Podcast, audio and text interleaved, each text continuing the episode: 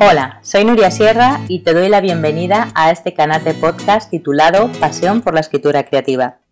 Soy escritora, lectora profesional y mi misión es ayudar a los autores en el proceso de escritura. En este canal quiero compartirte todos mis conocimientos acerca de técnica narrativa, trucos de escritura y motivación para escribir. En este episodio quiero contarte qué hacer cuando estás a punto de terminar tu libro cuáles son los siguientes pasos cuando pones el punto final a tu novela, a tu libro de relatos, a tu poemario o tu ensayo. Muchos autores me preguntan por email, oye Nuria, ¿qué es lo que tengo que hacer eh, ahora que tengo una novela, por ejemplo, guardada en un cajón? Me gustaría moverla, me gustaría que tuviera un público y que la leyera. ¿Qué es lo que puedo hacer? ¿Cuáles son eh, los siguientes movimientos? Te voy a resumir cuáles son los pasos fundamentales que tienes que hacer una vez que le pones punto final a tu libro. El primer paso en este viaje de tu libro recién terminado sería el de tener una visión externa, es decir, contactar con un lector profesional, con un lector editorial que se encargue de leer y de valorar tu obra. Si no sabes muy bien qué es lo que hace esta figura del lector profesional, te invito a que visites mi blog, nuriasierra.com barra blog, y ahí tengo un montón de información sobre precisamente qué hacen los lectores editoriales y en qué consiste un informe de lectura. Te resumo, lo que hace un lector es leer y valorar tu obra de la forma más objetiva posible. Em, él o ella te van a indicar los puntos fuertes que tiene tu manuscrito y los puntos débiles que deberías mejorar. También te va a dar pistas de las editoriales a las que puedes llevar tu manuscrito o bien si tiene que seguir el camino de la autopublicación.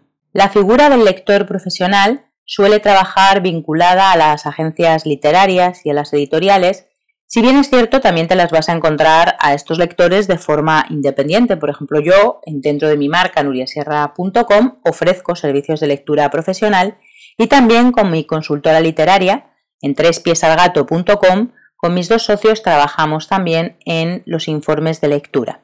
Valoramos todo tipo de obras y damos una visión externa que ayuda al autor a mejorar su manuscrito.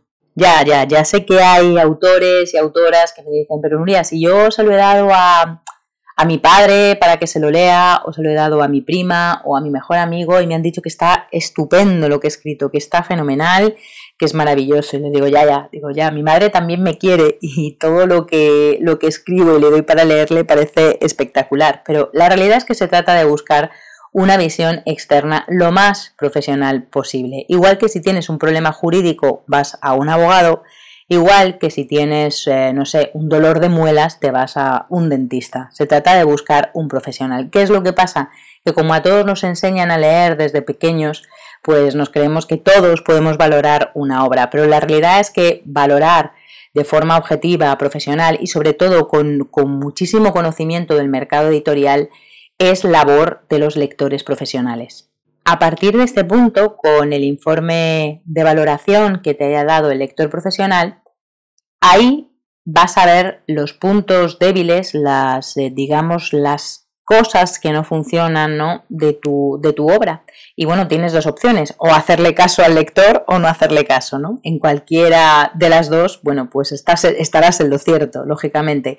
Pero bueno, yo te recomendaría que siguieras los consejos del, lector profesional, que al final es la mirada externa y bueno, se trata de cada vez tener una obra más excelente y lo más corregida posible para luego intentar moverla en el mercado.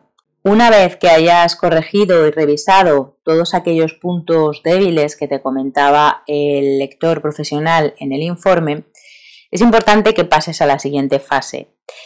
Hay algunos autores que también se las saltan y que de verdad a mí me ponen los pelos de punta. Es la fase de la corrección ortotipográfica y de estilo.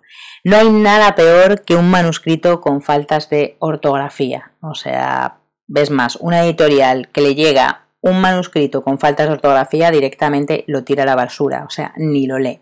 Necesitas que un corrector tenga esa visión externa de nuevo sobre tu manuscrito, te corrija todas las erratas, todas las faltas de ortografía que pueda tener y también el estilo. Antes de continuar con el viaje de tu manuscrito, me gustaría detenerme en un punto que, si bien yo no considero fundamental, no es obligatorio ni mucho menos, pero es importante que lo tengas en cuenta y que lo valores, que es registrar tu obra en el registro de la propiedad intelectual de tu ciudad.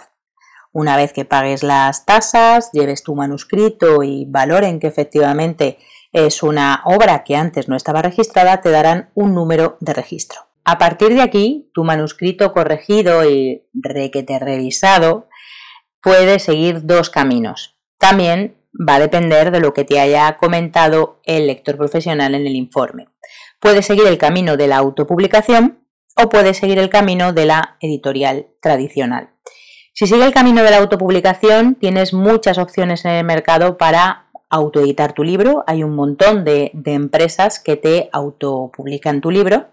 Eh, incluso si sigues el camino de Amazon, que puedes directamente autopublicártelo tú. Por eso es muy importante que tu obra haya pasado por las dos etapas anteriores, es decir, que esté bien revisada y que esté corregida ortotipográficamente, porque Claro, no hay ningún filtro, no hay el filtro del editor que luego vaya a corregirte eso. Entonces, si directamente tú publicas tu obra y luego, bueno, pues una persona que la compra se encuentra con un desbarajuste de novela y llena de faltas de ortografía, imagínate en qué posición quedas tú como autor o como autora. Por eso, si sigues el camino de la autopublicación, asegúrate de que esto lo tienes más que revisado tu libro también puede seguir el camino de la editorial tradicional, es decir, el camino de enviar tu novela, tu libro de relatos, tu poemario a una editorial para que te lo publique, es decir, para que invierta en la edición de ese libro.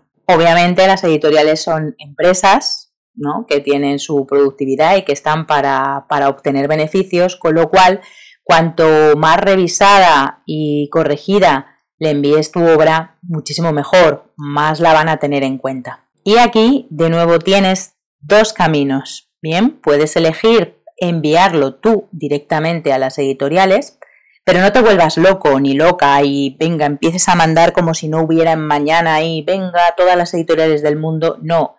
Ten en cuenta que tu obra tiene siempre una línea editorial y que va a encajar mejor a lo mejor una editorial más comercial o va a encajar en una editorial independiente y por supuesto no envíes un poemario a una editorial que solo publica novelas o no envíes una novela a una editorial que solo publica libros de relatos. No sé si me explico. Para esto, claro, tienes que tener un bagaje importante del mundo editorial que es muy muy complejo. Así que aquí, como te decía, puedes tener dos opciones. Enviártelo tú ¿vale? Do it yourself, currarte una buena sinopsis, una carta de presentación, tener una bio bastante corregida, mandar los primeros capítulos de, de, tu novela a las editoriales y hacerlo a puerta fría. Lógicamente, si no conoces a nadie, va a ser complicado que te tengan en cuenta porque las editoriales sin conocer al autor o a la autora o sin que vengan recomendados,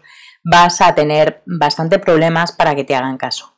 Pero como digo yo siempre, hay que intentarlo. Entonces, búscate aquellas editoriales que tengas muy claro que siguen la línea editorial de tu manuscrito y para esto, por eso es importante que el lector profesional se la haya leído, para darte pistas sobre a dónde la puedes enviar.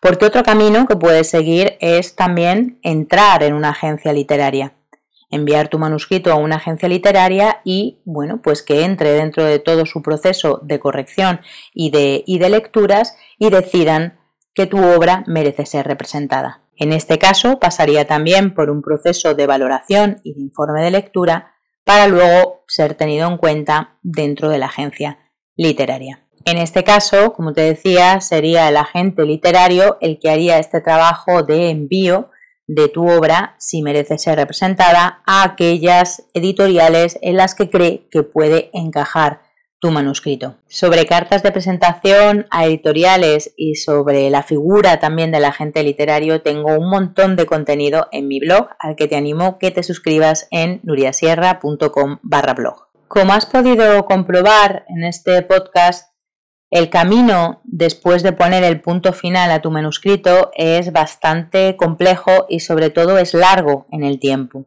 No es un camino que se haga de un día para otro, sino que es casi casi una, una maratón. Te va a llevar bastante tiempo recorrer este camino hasta que tu libro llegue efectivamente a los lectores. Espero que este podcast con los siguientes pasos que tienes que dar cuando termines tu libro te haya resultado útil. Ya sabes que tienes un montón de contenido más en mi blog, en mi página web nuriasierra.com y en todos mis canales sociales.